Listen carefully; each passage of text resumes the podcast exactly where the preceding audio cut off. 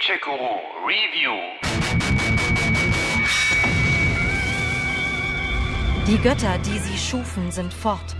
Sie hinterließen Geräte, die unsere Welt ziellos neu formen. Ja, so sind sie, die Götter. Erst was anfangen, dann einfach abhauen und das Werkzeug rumliegen lassen, das sich dann auch noch selbstständig macht. Diesen alten Relikten liegt eine rätselhafte Kraft in. Die Hymne der Schöpfung. Doch die Hymne lässt sich nicht kontrollieren. Weshalb dann so eine Art Reliktpolizei unterwegs ist, diese Artefakte einzusammeln und die Hymne doch noch irgendwie einzufangen. Und das sind die Freelancer. Heute obliegt es einer Gruppe aufopfernder Helden, sich dem Chaos zu stellen und für unser Überleben zu kämpfen. Wir sind Freelancer. Puh, noch schwülstiger geht's kaum. Hm, Oder doch? Warte mal. Wir stürzen uns in die Gefahr, retten die Verlorenen, bezwingen Monster und dämmen die schrecklichen Cataclysms der Hymne ein.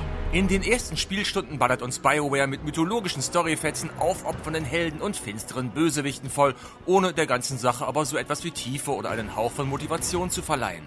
Weshalb mir das ganze mystische Geschwurbel auch erstmal ziemlich Wumpe ist. Das könnt ihr doch besser, BioWare, denke ich, und zwänge mich in meine fliegende Rüstung, den Javelin. Um zu überleben, erfanden unsere Ahnen die Javelins und errichteten feste Mauern. Diese Javelin, zu deutsch Speere, sind die eigentlichen Stars des Games. Eine Art Ironman-Anzug, mit denen ich für kurze Zeit fliegen kann, so lange, bis sie überhitzen und gekühlt werden müssen. Etwa indem ich durch einen Wasserfall fliege. Das ist schon ziemlich cool. Heiß, heiß, heiß. Halt durch! Ein bisschen Hitze hält ein Javelin aus. Kurz jedenfalls. Und dann? Ähm, das siehst du dann. Vier verschiedene gibt es, die nach und nach freigeschaltet werden können. Den Alleskönner Ranger, den Fernkämpfer Storm, den Tank Colossus und den Assassinen Interceptor. Jeder davon hat seine ganz eigenen Funktionen und Bewaffnungen. Es ist immer eine gute Idee, deinen Javelin nach einem Einsatz zu überholen. Oder ihn mit dem neuesten Loot zu bestücken, zu verbessern und zu individualisieren.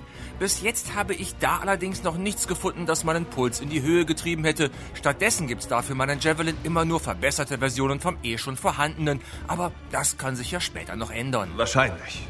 Hoffe ich. Ganz anders sieht es da schon mit meinen zum Teil recht exotisch magischen Spezialfähigkeiten aus.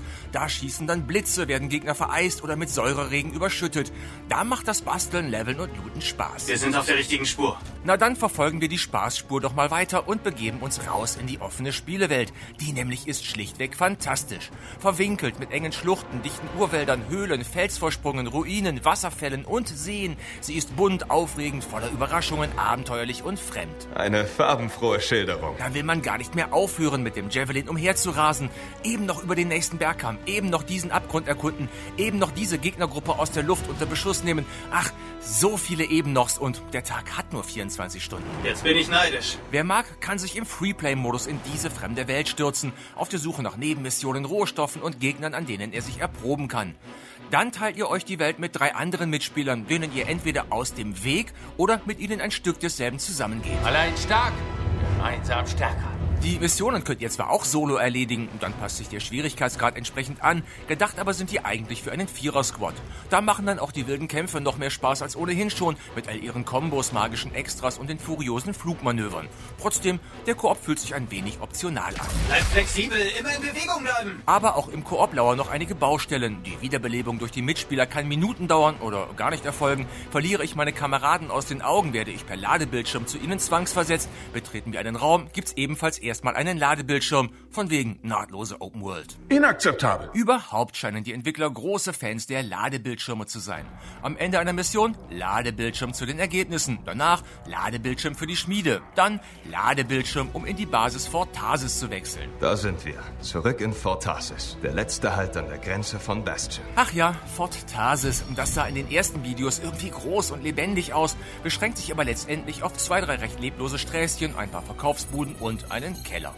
Dort basteln wir an unserer Ausrüstung, bekommen, ob wir wollen oder nicht, weitere Storyfetzen um die Ohren gehauen und unsere Aufträge, die sich bis jetzt fast immer auf irgendwo hinfliegen, Unmengen von Gegnern weghauen, am Ende einen ganz großen Gegner weghauen und vielleicht noch ein paar Sachen sammeln und wieder zurück beschränken.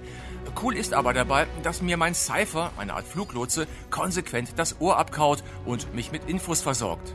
Was dann den extremen Mangel an Kommunikation innerhalb der Squad wieder ein wenig wettmacht. Hol weiter Echos ran und wir bringen die Energieblase zum Platzen. Dabei wäre mehr Kommunikation wünschenswert. Der, der vorneweg düst zum Beispiel, triggert nämlich die Missionsevents und nötigt die anderen, die vielleicht etwas geruhsamer unterwegs sind, so sein Tempo mitzugehen, wollen sie nicht nach spätestens 20 Sekunden wieder richtig im Ladebildschirm landen.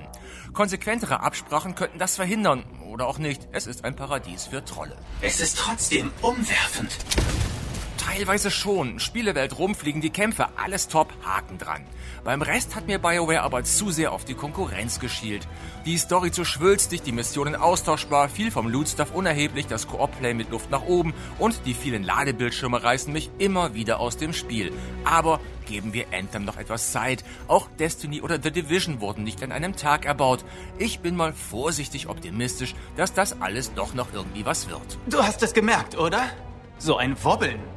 Da wobbelt was, oder? Gamecheck Guru Review.